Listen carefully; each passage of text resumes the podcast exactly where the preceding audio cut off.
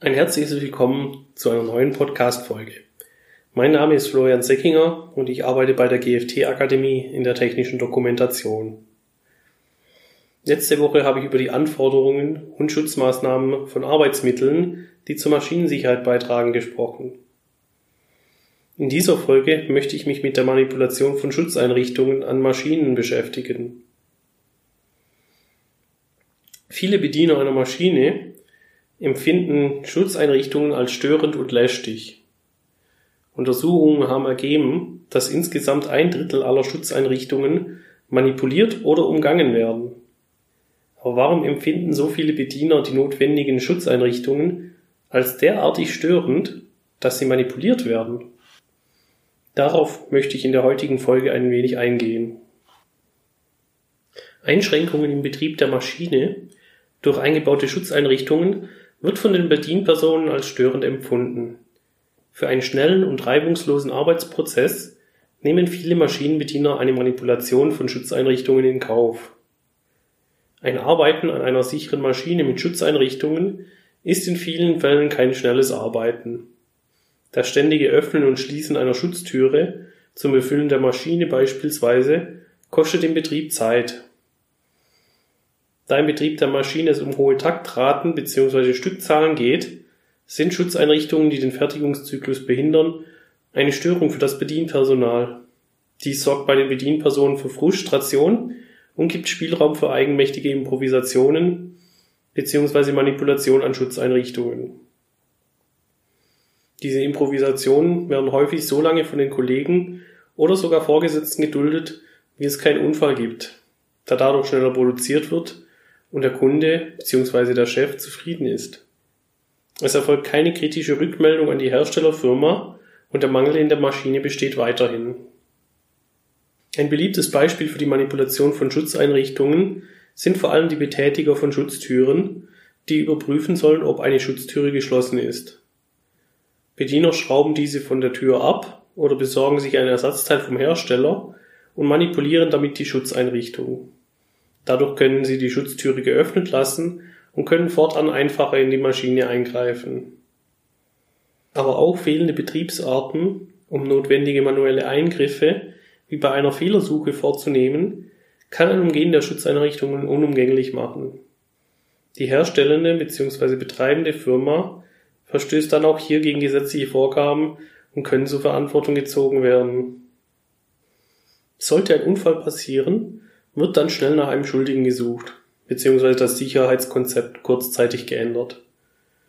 Meistens sind die Änderungen aber selbst nur Provisorien und führen früher oder später dazu, dass der Teufelskreis von vorn beginnt und die Schutzeinrichtungen erneut manipuliert werden.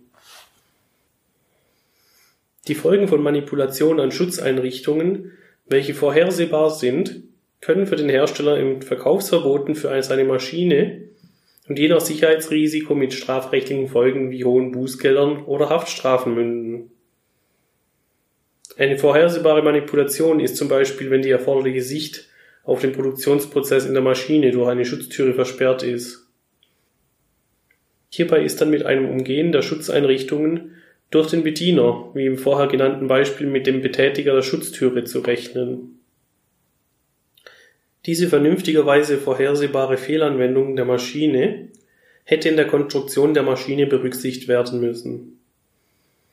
Aber nicht nur der Hersteller einer Maschine ist in der rechtlichen Verantwortung gegen eine Manipulation von Schutzeinrichtungen vorzugehen.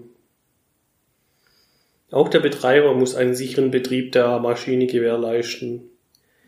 Die Anforderungen des Arbeitsschutzgesetzes und der Betriebssicherheitsverordnung gelten für den Betreiber einer Maschine. Im Mittelpunkt steht dabei die Gefährdungsbeurteilung von Arbeitsmitteln, mit der ein Betreiber mögliche Manipulationshandlungen an Schutzeinrichtungen erkennen kann und die entsprechenden Maßnahmen dagegen dann einleiten kann. Auch die Geschäftsführung der Betreiberfirma kann mit strafrechtlichen Konsequenzen rechnen, wenn diese von der Manipulation von Schutzeinrichtungen gewusst und diese geduldet hatten. Ist durch eine demontierte Schutzeinrichtung eine Person zu Schaden gekommen, beziehungsweise sogar getötet worden, kann gegen leitende Personen wegen grob fahrlässiger Vernachlässigung der Sorgfaltspflichten hohe Geld- und sogar Haftstrafen verhängt werden.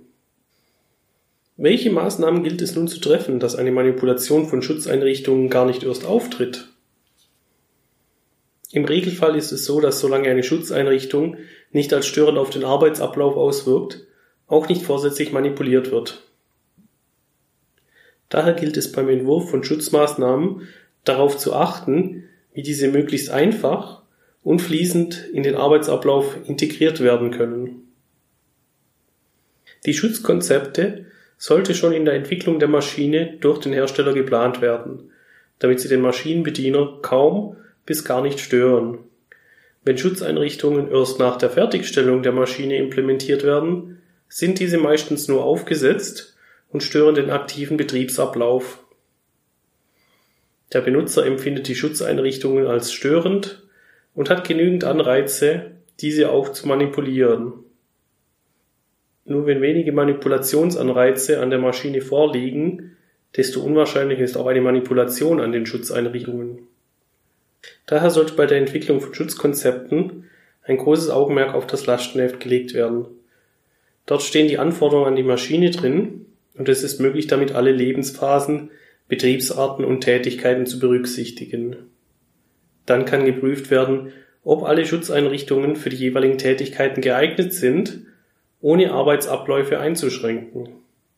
Auch nach der Entwicklung des Schutzkonzeptes muss man wiederholend überprüfen, ob mögliche Manipulationsanreize für die jeweiligen Schutzeinrichtungen bestehen.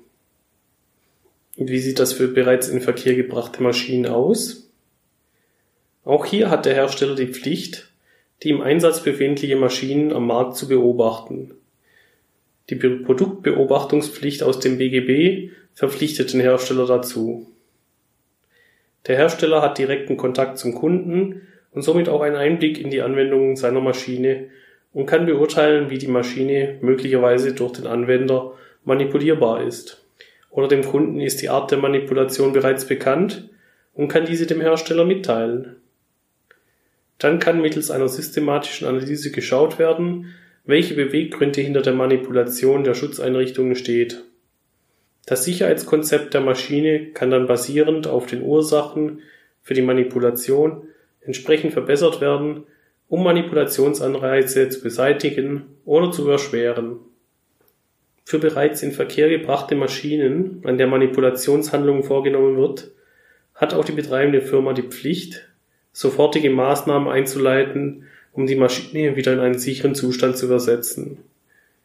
Wenn die Ursachen für die Manipulation bekannt sind, müssen technische Maßnahmen getroffen werden. Mögliche andere Schutzkonzepte können in Absprache mit dem Hersteller getroffen werden. Die Bestandsmaschine kann dann entsprechend umgerüstet werden. Vielleicht ist ein Lichtgitter eine bessere Lösung als eine Schutztüre, welche die Sicht auf den Produktionsprozess versperrt. Oder es fehlen geeignete Betriebsarten an der Maschine, um zum Einrichten oder zur Störungsbeseitigung in die Maschine eingreifen zu können. Zu achten ist darauf, ob durch die Nachrüstung eventuell eine wesentliche Veränderung der Maschine besteht und deswegen der Betreiber dann zum Hersteller der Maschine wird. Für mehr Informationen zu diesem Thema empfehle ich Ihnen die neunte Folge aus der Podcast-Reihe Risikobeurteilung anzuhören. Der Betreiber sollte auch seine Bedienpersonen einbinden und in entsprechenden Schulungsmaßnahmen die vorgenommenen Änderungen an der Maschine und den Auswirkungen auf den Arbeitsprozess mitteilen. Ebenfalls ist es hilfreich, Bedienpersonen anzuhören, die über mögliche Missstände im Produktionsprozess sprechen, so dass mögliche Quellen für Manipulationen an der Maschine entdeckt werden können, bevor sie auftreten. Durch regelmäßige Kontrollen und Prüfungen lässt sich mehr ermitteln, ob die durchgeführten Maßnahmen den gewünschten Erfolg erzielen. Wir sind am Ende dieser Podcast-Folge angekommen. Ich hoffe, Ihnen hat diese Folge gefallen. In diesem Fall würde ich mich freuen, wenn Sie in den Bewertungen eine positive Rezension verfassen könnten. Sollten Sie noch Fragen oder Anregungen zu weiteren Themen haben, schreiben Sie sie in den Kommentaren zu oder senden Sie uns diese per E-Mail an info@gft-akademie.de. Sollten Sie noch andere Informationen rund um die technische Dokumentation benötigen, empfehle ich Ihnen zum Schluss dieser Folge noch einen Besuch auf unserer Webseite www.gft-akademie.de. Dort haben wir viele FAQs zum Thema Risikobeurteilung, technische Dokumentation und Betriebsanleitung gesammelt. Außerdem könnt ihr Checklisten und Musteranleitungen herunterladen. Ich bedanke mich bei Ihnen für das Zuhören und wünsche Ihnen bis zum nächsten Mal alles Gute. Ich freue mich, wenn Sie dann auch wieder einschalten auf ein baldiges Wiederhören.